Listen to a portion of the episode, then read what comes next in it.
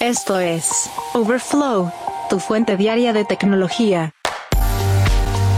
¿Qué tal? Hoy es martes 19 de diciembre del 2023 y estas son las noticias que debes saber del mundo de la tecnología. Red Magic lanza oficialmente su nuevo modelo con Snapdragon 8 generación 3. Adobe abandona la adquisición de Figma por 20 mil millones de dólares. Y la primera supercomputadora del mundo que puede simular el trabajo del cerebro humano funcionará el próximo año. Pero antes... Apple suspenderá la venta de sus relojes Apple Watch Serie 9 y Ultra 2. La marca de la manzana mencionó que suspenderá la venta de estos dispositivos en los Estados Unidos a partir de esta semana, ya que se trata de una disputa de patentes sobre tecnología que permite la función de oxígeno en sangre en los dispositivos. Ya te habíamos comentado en Overflow que una orden en octubre de la Comisión de Comercio Internacional de los Estados Unidos buscaba prohibir a Apple importar sus relojes después de encontrar que estos dispositivos violan derechos de patente de una empresa llamada momento, la decisión está siendo revisada por el propio presidente Joe Biden y tiene plazo hasta el 25 de diciembre. Sin embargo, Apple mencionó que está tomando medidas para cumplirlas en caso se mantenga el fallo. Con esto, las acciones de Apple cayeron un 1,4%. La oficina del representante comercial de Estados Unidos, la parte de la administración Biden que maneja el caso, mencionó que la embajadora Catherine Tai está considerando cuidadosamente todos los factores en este caso. Si no se veta, la prohibición entraría en vigor el 26 de diciembre. Apple mencionó que suspenderá la venta de los relojes en el sitio web a partir de este 21 y en las tiendas minoristas de Apple después del 24 de diciembre y el fin de semana navideño. Otros modelos de la firma que no contienen este sensor de oxígeno en sangre, como el Apple Watch SE de menor precio, no se verán afectados en esta disputa. Ryan Reed, vicepresidente del programa de seguimiento de dispositivos móviles de la firma de investigación IDC, mencionó que las ventas navideñas de relojes Apple en los Estados Unidos no se van a ver afectadas y que el impacto total de este fallo, si se mantiene, se produciría recién entre enero o febrero del 2024 por lo general algunos de los meses de ventas más lentos de Apple en Estados Unidos. De acuerdo con Reed, Apple tiene mucho inventario de Watch 8 y SE, por lo que tendrá productos disponibles todo este tiempo. La mayor implicación es si Apple puede o no usar la tecnología de sensor de oxígeno en sangre que está en cuestión en dispositivos futuros o si tendrían que llegar a un acuerdo o encontrar una nueva solución. Por su parte, el director ejecutivo de Massimo Youkiani mencionó a CNBC en una entrevista en octubre que estaba abierto a negociar un acuerdo con Apple. En un comunicado emitido el lunes, Massimo mencionó que la decisión decisión del ITC debe respetarse, proteger los derechos de propiedad intelectual y mantener la confianza pública en el sistema de patentes de los Estados Unidos y fomentar la industria local. Y del otro lado del charco, X se encuentra en la línea de fuego de la Unión Europea. La entidad anunció formalmente una investigación sobre X, la empresa previamente conocida como Twitter, porque parece violar reglas en áreas que incluyen la lucha contra el contenido ilegal y la desinformación. Ha sido el propio comisario digital Thierry Breton quien expuso las supuestas infracciones en una publicación en esta misma plataforma de redes. El funcionario mencionó que sospecha que X, la empresa propia de Elon Musk, incumplía sus obligaciones de transparencia. Por su parte, la red social mencionó que está cooperando con el proceso regulatorio. En un comunicado, la firma mencionó que era importante que este proceso permanezca libre de influencia política y cumpla con la ley. En parte del comunicado se menciona, X se centra en crear un entorno seguro e inclusivo para todos los usuarios de nuestra plataforma, al mismo tiempo que protege la libertad de expresión, y continuaremos trabajando incansablemente para lograr este objetivo. Estos son los primeros procedimientos formales iniciados en virtud de la nueva ley de servicios digitales, un conjunto de estrictas normas para las grandes empresas tecnológicas que se ha introducido recientemente en la Unión Europea. Esta ley impone obligaciones adicionales a las grandes empresas para proteger a los usuarios contra contenidos extremos. Si no lo hacen, pueden enfrentarse a enormes multas o ser suspendidos. De acuerdo con Johannes Barke, portavoz de la Comisión de la Unión Europea, hoy abrimos un procedimiento formal contra X basado en varias presuntas infracciones de la Ley de Servicios Digitales. La apertura de procedimientos significa que la Comisión ahora investigará los sistemas y políticas de X relacionados con ciertas infracciones sospechosas. No prejuzga el resultado de la investigación. Al explicar los últimos pasos en la investigación sobre Ex el lunes, la Unión Europea mencionó que también consideraría la efectividad de Ex en el llamado sistema de notas comunitarias. Esto permite a los contribuyentes comentar sobre la exactitud de las publicaciones y la empresa lo considera un baluarte contra la desinformación. Sin embargo, las preocupaciones sobre la naturaleza del contenido que aparece en X se han intensificado desde que fue adquirida por Elon Musk, en parte porque despidió a muchos de los moderadores, pero también la comisión advirtió previamente que tenía el mayor problema de desinformación de cualquier plataforma importante. En Estados Unidos, la controversia sobre el material extremista que aparece en el sitio ha llevado un boicot público, una amarga disputa entre Elon Musk y un grupo de campaña y que incluso preguntan sobre si X podría acabar en la quiebra.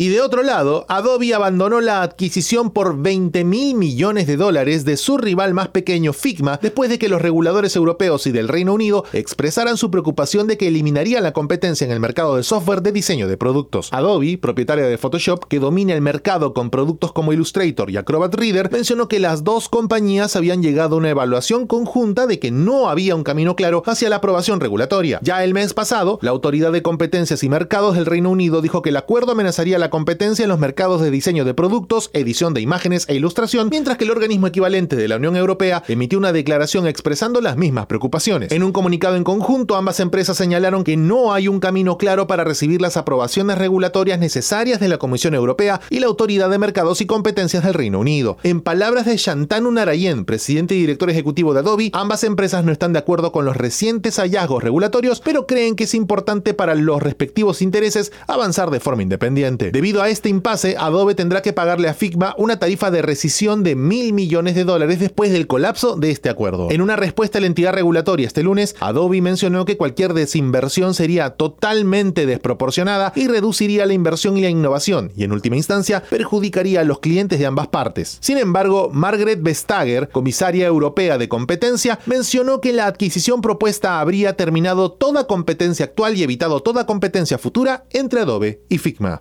La funcionaria mencionó, nuestra investigación en profundidad mostró que esto conduciría a precios más altos, calidad reducida o menos opciones para los clientes. Es importante en los mercados digitales, así como en las industrias más tradicionales, no solo observar las superposiciones actuales, sino también proteger la competencia futura. Esto se aplica en particular a las transacciones mediante las cuales grandes empresas establecidas adquieren innovaciones disruptivas exitosas. El acuerdo, anunciado en septiembre del año pasado, es la última adquisición de una gran empresa tecnológica que ha suscitado un intenso escrutinio por parte de los reguladores de ambos lados del Atlántico. A principios de este año, se tomaron medidas similares para bloquear la adquisición de Activision Blizzard por parte de Microsoft, la compra más grande en la historia de los videojuegos.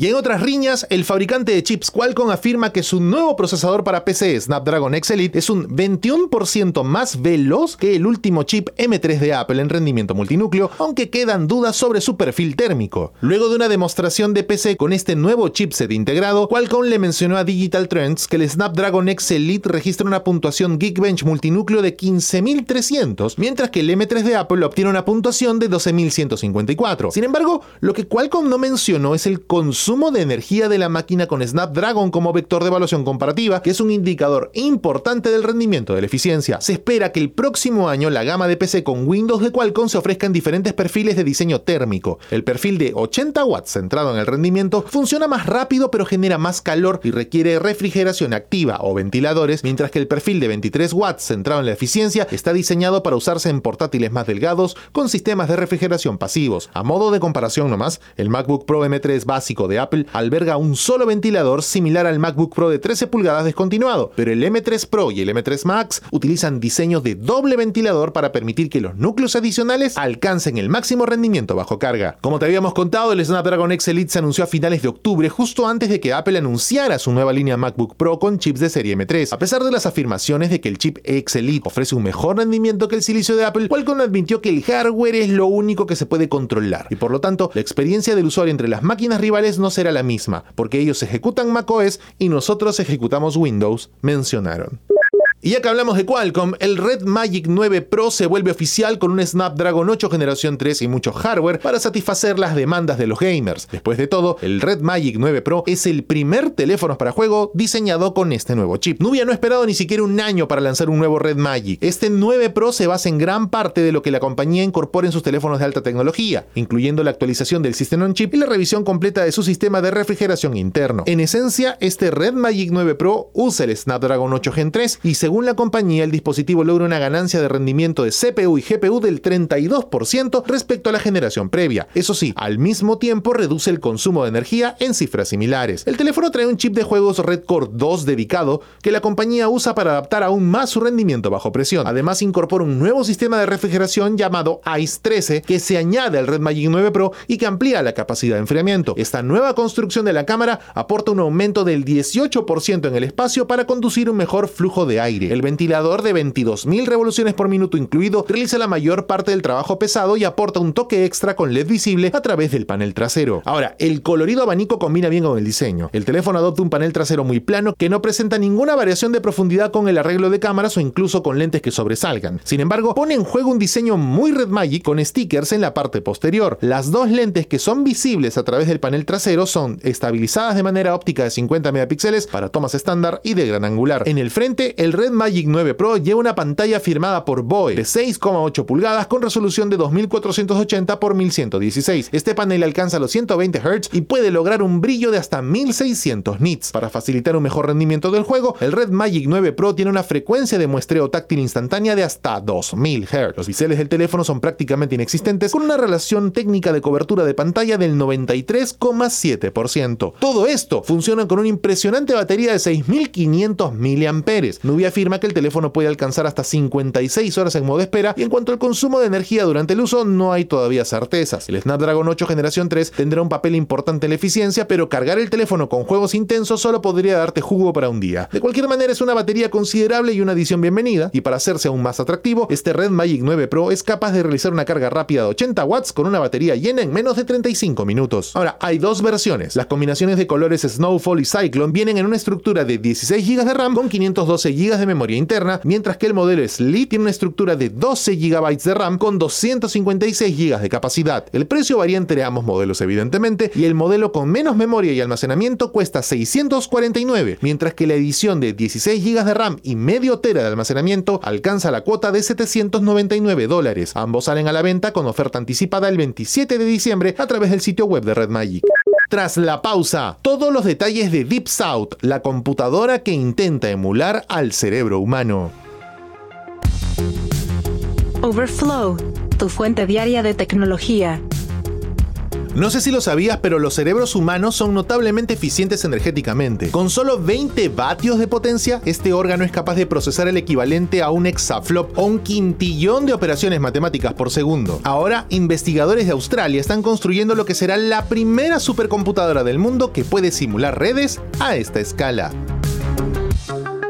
Este equipo se conoce como Deep South y está siendo desarrollado por la Universidad Western Sydney. Cuando entre en funcionamiento el próximo año, será capaz de realizar 228 billones de operaciones sinápticas por segundo, lo que rivaliza con la tasa estimada de operaciones en el cerebro humano. La esperanza es comprender mejor cómo los cerebros pueden utilizar tan poca energía para procesar enormes cantidades de información. Si los investigadores pueden resolver esto, algún día podrían crear un cerebro cyborg mucho más poderoso que el nuestro. El trabajo también podría revolucionar nuestra comprensión de cómo funciona el cerebro humano. En palabras de André Van Schaik, director del Centro Internacional de Sistemas Neuromórficos de la Universidad de Western Sydney, el progreso en nuestra comprensión de cómo el cerebro computa utilizando neuronas se ve obstaculizado por nuestra incapacidad para simular redes similares al cerebro escala. La simulación de redes neuronales en computadoras estándar usando unidades de procesamiento de gráficos y unidades centrales de proceso multinúcleo es demasiado lenta todavía y consume mucha energía. Nuestro sistema cambiará eso. Para llevar a cabo este proyecto hay dos tipos principales de investigadores que estarán interesados en esta tecnología, los que estudian neurociencia y los que quieran crear prototipos de nuevas soluciones de ingeniería en el espacio de la IA. Deep South es uno de los muchos proyectos de investigación que tienen como objetivo crear una máquina que rivalice con el cerebro humano. Otros investigadores intentan abordar el mismo problema creando computadoras biológicas, impulsadas por células cerebrales reales en combinación con chips.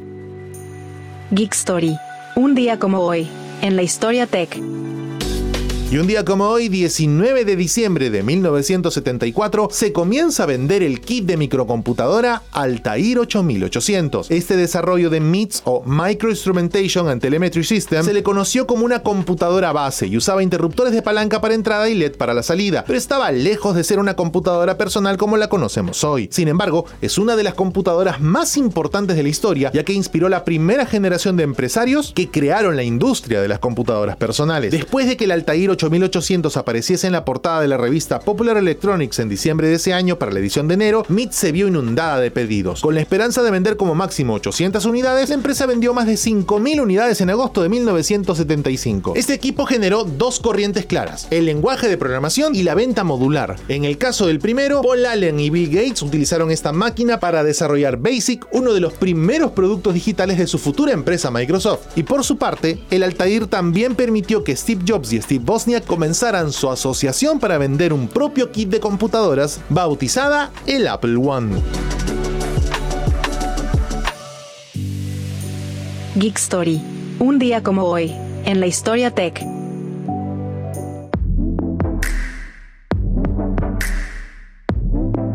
Hasta aquí la edición de Overflow de hoy, martes 19 de diciembre del 2023. No olvides suscribirte a Overflow en tu plataforma de streaming favorita. Estamos en Spotify, Apple Podcast, Google Podcast y también en YouTube Music. Gracias por escuchar a Overflow. Suscríbete para novedades diarias.